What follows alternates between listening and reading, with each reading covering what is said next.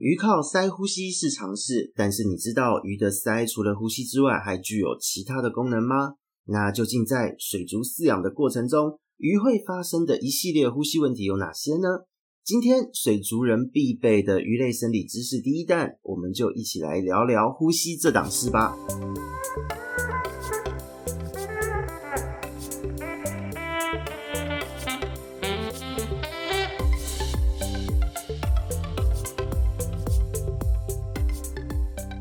Hello，这里是鱼梧桐乱乱说的梧桐，我们又见面了。其实呢，今天能够录鱼类生理这一门知识哦，我觉得非常的开心。因为其实鱼类生理这一门知识呢，它其实有一点深，那范围有点大，一直以来呢，都让人家觉得就是很有距离感，而且听了好像会想睡觉。可是实际上呢，当我们去了解这一个知识，你真的有去学习过它之后，你会发现，其实，在饲养的操作过程中，有很多鱼发生的一个症状，或是饲养的这个呃鱼反映出的一个现象，它的一个表现，你都可以透过生理的方式去理解它现在发生了什么事，为什么会发生这件事，那你该做的第一时间处理是什么，而不会因为鱼出现了问题就惊慌失措。做了错误的处理，反而伤害到鱼，或是说今天错过了黄金的处理时间，反而让鱼受到了一些不可逆、没有办法恢复的伤害。那所以我觉得鱼类生理这一个知识呢，其实大家在养鱼之前都应该要好好的学习，去摄取一下，去了解一下这个到底在讲些什么。那可是呢，就是像前面讲到的。在规划这个话题之前呢，其实思考了很久，就是因为它真的太深涩了，而且呢，有时候讲到一半，可能有些人会睡着，所以这也让我自己觉得非常的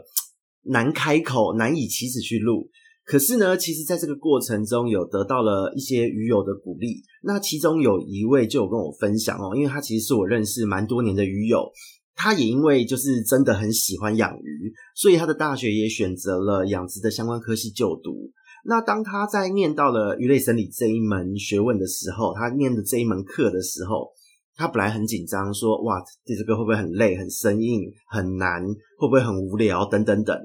但是呢，当一个学期过去之后，他很开心的分享说：“哇，真的是有点醍醐灌顶的这种氛围哦，因为很多以前他在养鱼的过程中，他看到鱼出现了他不了解的症状或很多奇怪的现象和反应。”他都不知道该怎么办。那上网搜寻就是资讯又千奇百怪，没有任何的系统性，所以让他非常的错愕。那他说，当他上完这门课之后，他对于这一些他以前所遭遇到的现象、症状，全部都豁然开朗了。他也在自己的饲养的操作上做了非常非常多的改变。那想当然也是得到了很多很好的成果。那所以呢，他也特别跟我说，请一定要。说一些关于鱼类生理这样子的话题，他也认为这个真的是养鱼的人应该要多听一听的东西。所以呢，就是在这样子的一个盛情邀约之下，呃，就虽然这门知识很大，但是我试着尽可能的用比较简单的方式让大家了解水族生理、鱼类生理到底在讲些什么。哦，那。坦白说，因为水族饲养和水产养殖哦，一般要做到很深入的部分，还是有一点差距的，而且也是怕大家睡着啦。所以呢，希望在这一个话题之中，我们用比较概念的方式、轻松的方式为各位做介绍，能够帮助到各位在未来的饲养看到一些相关的呃症状或是现象的时候，你能够做出准确一点的判断，还有一个正确，不要耽误到鱼的这个生命的操作。那所以呢，就是这个是我们今天开始录这一系列第一集之前，一定要跟各位做的一个小小的喊话，希望大家能够呃耐着性子听完这十几二十分钟的一门小小的学问哦。好，那我们就进入主题的部分了。在养鱼的过程中，大家可以回想一下哦，就是在以前你要入坑的时候，你跟水族馆老板或是跟前辈交流的时候，都会说：“诶，你要记得要打气哦。”哦，否则鱼会缺氧哦，要有过滤哦，否则鱼会缺氧哦，没有氧气会死掉哦。哦，那或是在你饲养的过程中，有时候遭遇到停电或是忘记插插头，嗯，这可能会有人发生啦。碰到这样子的一个意外的时候，你会看到鱼就是浮在水面上，反应迟缓，然后在嘴巴在那个突出这个水面哦，在水面的地方开合开合这个样子。那有的时候还会发现，就是鱼死掉了，那鳃和嘴巴是打开的。就这一类的状况，其实就是跟氧气息息相关。那不论如何呢，其实简单来讲，你要解决这样的问题，怎么解决？就是你打打气，或是用过滤器让水流动，水中有一定程度的氧气融进去就好了。可是呢，这个部分是在操作面。那但是大家有没有想过，鱼到底是怎么样利用水中的氧气呢？因为也许哦，像我们人平常每天就在呼吸哦，吸气吐气，吸气吐气，我们就有氧气，这是很自然的一个现象。那对于鱼类来说，你看到它嘴巴一开一合，鳃盖在动，这也是它跟我们呼吸是做一样的动作。可是，在这个过程中，因为它在水里，我们在路上，它发生的事情，它的这个机制跟我们会不太一样。那所以这也是我们今天要介绍的一个主题哦，就是让大家能更认识你的鱼，它是怎么样呼吸的。那它呼吸的构造有哪一些？这些构造除了呼吸之外，还能做些什么事情哦？因为这还蛮有趣的哦。大家可能听到这边，应该比较不会想睡觉哦。氧气在进入鱼的身体最重要的一个途径，就是一定要经过鳃哦。鳃的确就像说我们人的肺一样，会得到很多的一个氧气，它是可以从外界获取氧气的一个构造。那鳃这一个构造呢，在鱼类鱼类的身上哦，硬骨鱼哦，因为鱼类有分硬骨鱼和软骨鱼，硬骨鱼它是有五对的鳃。哦，那在软骨鱼的部分则是会多一点点，它会有六到七对的鳃。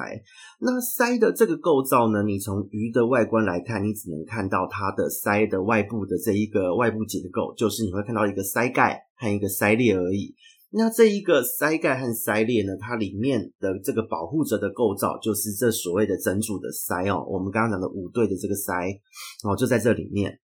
那其实这整个构造，你是可以把它想象成它就是一个 bump 这样子的一个概念哦。水呢，从鱼的嘴巴进去，进去之后，水会流经它左右两侧的这个鳃，那鳃呢就可以在这个过程中获取氧气。那当获取氧气之后呢，它的鳃盖打开。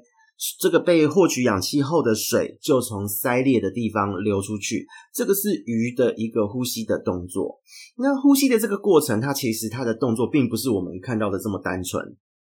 它整组来讲会有两个运动，一个是一般的鳃盖运动，就是我们说水到鳃，然后从鳃裂流出去的这个动作。那但是呢，它大概十秒一次左右。它会有一次反洗的动作，叫做洗涤运动哦。它会把腮上面卡着的脏东西洗掉哦。这个动作，这两个动作加起来一组是完整的一个呼吸的运作。这个洗涤运动很好玩哦，你把它想象成是好像我们在清洗东西的时候，你好像怕那个呃你的这个阀门会卡住哦，你在清洗水管的时候阀门会卡住，你就用水流回冲哦，就是这个回冲清洗的动作，就是鱼的这个洗涤运动。那鱼的这个洗涤运动呢，实际上它发生在一些生活在比较浑浊水域的鱼身上会比较常见，比方说。在鲤鱼身上，你就会常看到它有这样子的动作。那如果今天它是生活在比较干净的水域，或是开放式的海域等等的这一些鱼种，它这个动作就会比较少出现哦。所以其实就是它其实透过这个清洗的动作，会依照它的栖地的这个干净度、水质条件而有不同的频率哦。哦，这个蛮好玩的。那话讲回来，我们刚刚前面讲到。鳃丝可以去取得这个氧气，但是鳃的构造并不是只有鳃丝哦，在这个鳃里面，这个泵浦里面，这最重要的部位哦，它有几个很重要的结构哦。我们从嘴巴进去哦，水从嘴巴进去，你会先看到一个鳃耙的这个构造。那这个鳃耙的这个构造，那个耙是耙子的这个耙，就是好像我们农民在整地的时候用的这个耙子。这个构造呢，它其实是具有保护鳃丝的功能。它可以拦阻掉一些异物、脏东西。那在某一些鱼种呢，哦，有一些滤食性的鱼种，它就是透过这个鳃耙把食物卡在上面再吃掉。所以你在养某一些鱼的时候，你会看它吃个东西，怎么会从鳃的部分，好跑出好多屑屑，哦，跑出那个红虫。你喂红虫会看到虫在那个鳃呃鳃裂的地方跑进跑出的，其实它就是透过这个部位在拦。它食物吸进去之后，是透过鳃耙在拦阻这些食物的。那接下来呢，其实如果各位有养大鱼的朋友，你有从鱼的嘴巴正面去看哦，你可以看到在鳃裂的这个地方会看到一条一条白色的东西哦。从正面看的话，或是说如果今天你有从菜市场买鱼回来切的经验哦，自己杀去内脏的经验，当你把鳃盖解开后，你会看到这个鳃它一片一片的，它的这个旁边呢会有一条白色的这个结构。哦，是有一点点硬硬，摸起来有点硬硬的感觉的这个结构。这个结构呢，其实是叫做腮弓，它是最主要的一个支持这腮部结构的构造。那这个构造呢，它其实在外观看，你会看到好像就是白色的一个 C 字形的东西而已。可是如果你把腮丝，就是旁边红色这一条一条的东西啊，就是又俗称腮叶啦，你把它翻起来看，或把它刮掉的话，你会看到，诶，它原来后面它是还有一片，它的中间是有一片隔板的。就会变成说，好像汉堡一样的构造，它的上下都是鳃叶、鳃丝，然后呢，中间就是这一个鳃弓中间的这个延伸，那这个延伸的隔板就叫做鳃隔板，它就会把这个鳃叶呢分成两片，好，分成两边。所以实际上你看到的这个构造才是完整的，加上鳃耙的组合才是一个完整的鳃部。那在鳃弓还有鳃隔板，它的构造其实相当的简单。那它中间也会有一些血管等等的流经。那再来就是要介绍到最重要的就是鳃叶哦，就是鳃丝的部分。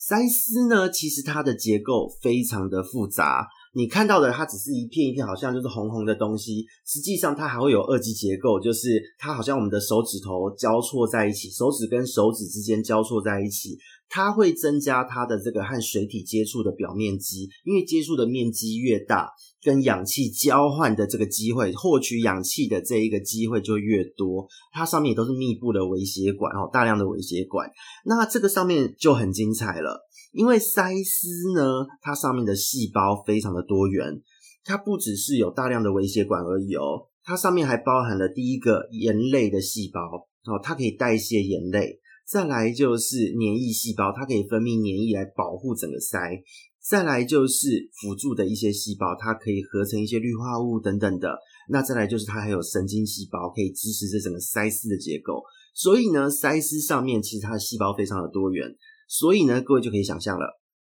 如果今天你的鱼养在户外，很不幸真的得到了鳃病，然后细菌感染烂鳃，你就会发现这一条鱼好像无时无刻都在喘，因为鳃丝被破坏了。那当破坏到一个程度的时候，它没有办法再恢复、再成长。那在这样的状况之下，它从此以后，它不只是大家以为的就是容易缺氧而已，它同时间。对于盐类的代谢，对于氯化物的合成利用，全部都会有一连串的问题。那这一些部分呢，又会延伸到就是鱼类对于渗透压、水中离子浓度啊、体内离子浓度调节的这些反应。所以呢，鳃受伤，不论是被疾病侵害、被寄生虫伤害，或是被药物灼伤，都会带来非常非常严重的后果哦。因为它伤到一个程度，它就无法再恢复了。所以这个部分也是让大家了解到，鳃丝一定要特别谨慎。你没事不要把鳃翻开来，没事不要去刮它，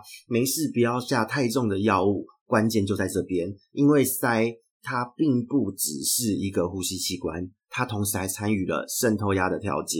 哦，所以这个部分是很重要的。那经常来说呢，就是一般我们会遇到的，在养鱼的过程中啊，会遇到的各式各样的缺氧问题。除了刚刚我们前面提到的，它有受到一些伤害，它获取氧气的能力下降之外，它还会有什么样的因素哦，让我们的这个氧气会不足哦？第一个，它是生物类的因素。生物类的因素有什么呢？第一个鱼种，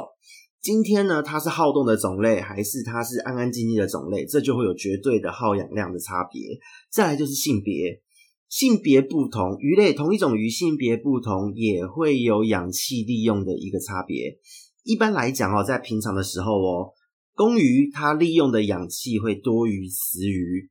但是到了繁殖期的时候，雌鱼的氧气消耗量会高过雄鱼哦，好，会有一个这样的差别。那再来就是大小，大鱼需要的氧气一定比小鱼还要多，这也非常的正常。那接着就是它的健康状况还有营养状况。如果今天一条鱼营养好，它的这个氧气的利用量会很高，因为它新陈代谢很旺盛。那再来就是。如果这条鱼生病的时候，它的耗氧量也会变高哦。那再来就是，如果一群鱼聚在一起有群聚的时候，每一个个体它的耗氧量也会变高。那再来就是季节，如果在繁殖期的时候，这一个季节因为荷尔蒙作用的等等的因素，它的耗氧量也会随之上升。第二个部分是环境的因素。那环境的因素呢，是什么样的因素？第一个是温度，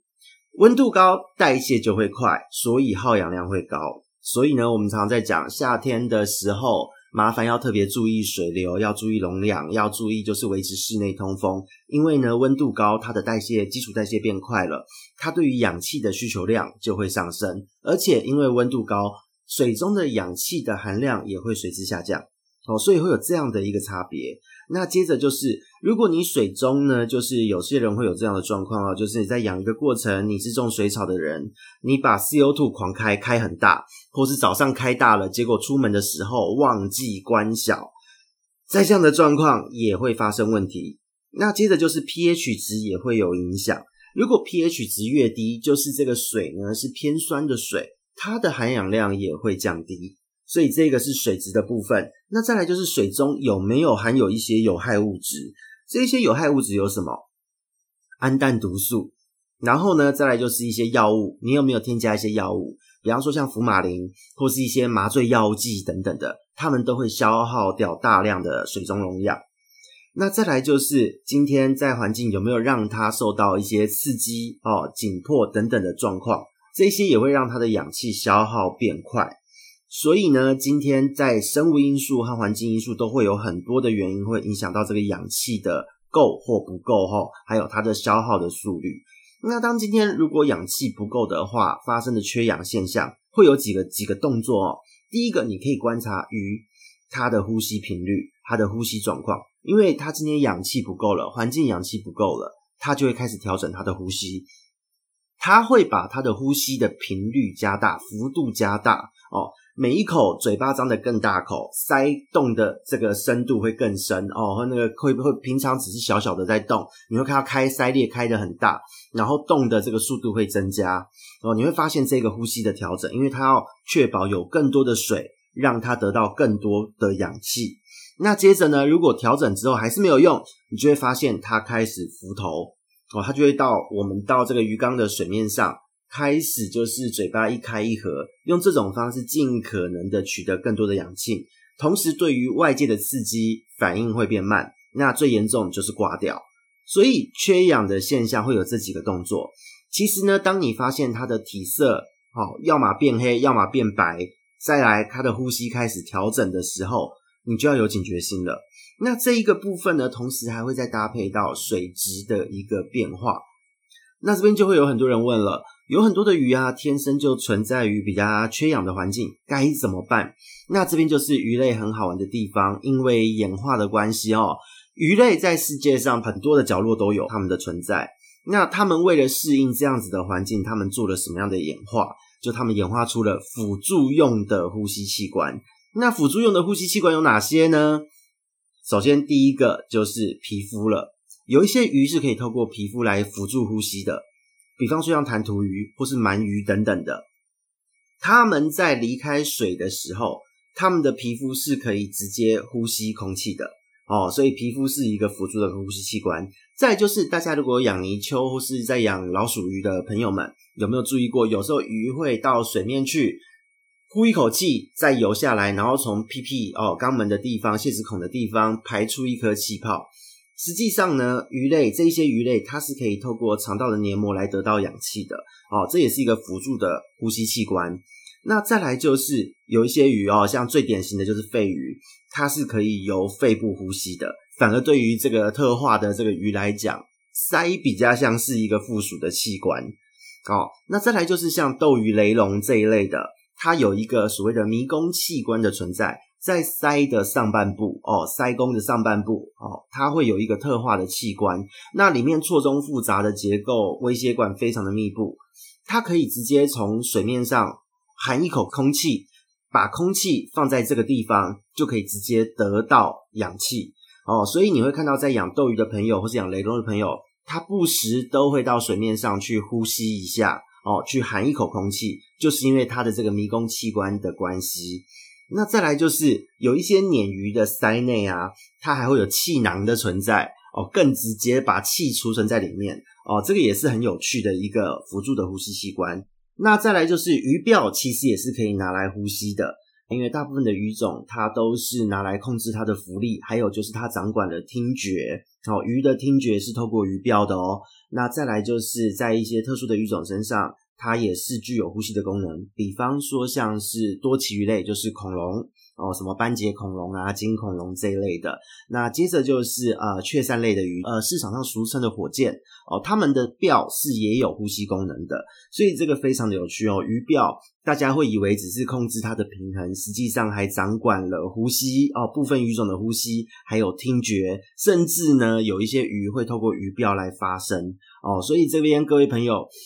提醒一下，千万不要说鱼没有听觉，鱼的耳朵很好。鱼鳔呢，其实是很像一个扩大器这样的功能哦。当今天呢，水中有什么样的震动传过来，会因为在鱼鳔的关系被扩大。当扩大后呢，再传入鱼的内耳，鱼是有内耳的哦，会引起它的听觉。所以实际上不要再说鱼应该没有听觉了，因为它没有耳朵。实际上鱼是有耳朵的，而且因为声音在水中的传导比空气还快，所以鱼的听觉是比你想象中好很多的哦。在过去呢，有一些实验，其实就是啊、用比较制约性的行为，它摇铃铛，然后呢再丢饲料给鱼。那久而久之，当只要摇铃铛，就算你人不出现，只要放了这个铃铛的声音，哦，鱼就会有反应。而且呢，在后续的研究中也有发现说，鱼其实它是会有这个声音的记忆的哦，即使好几年，它还会记得这个声音。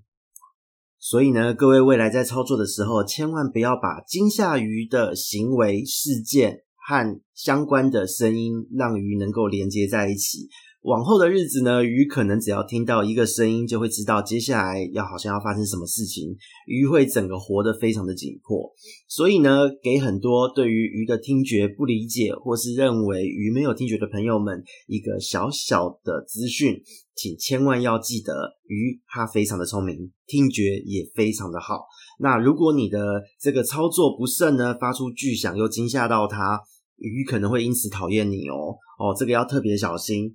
所以在这一集的最后呢，二十几分钟的时间，希望各位都还能保有意识听到最后。也希望在这一集之中呢，不仅各位对于鱼类的呼吸有进一步的认识，同时也能理解鱼的听觉很敏锐、记忆力很好的这一件事。那么我们这边是鱼活通乱乱说，我们期待在下一集的鱼类生理话题中再和您相见。我们下次见喽，拜拜。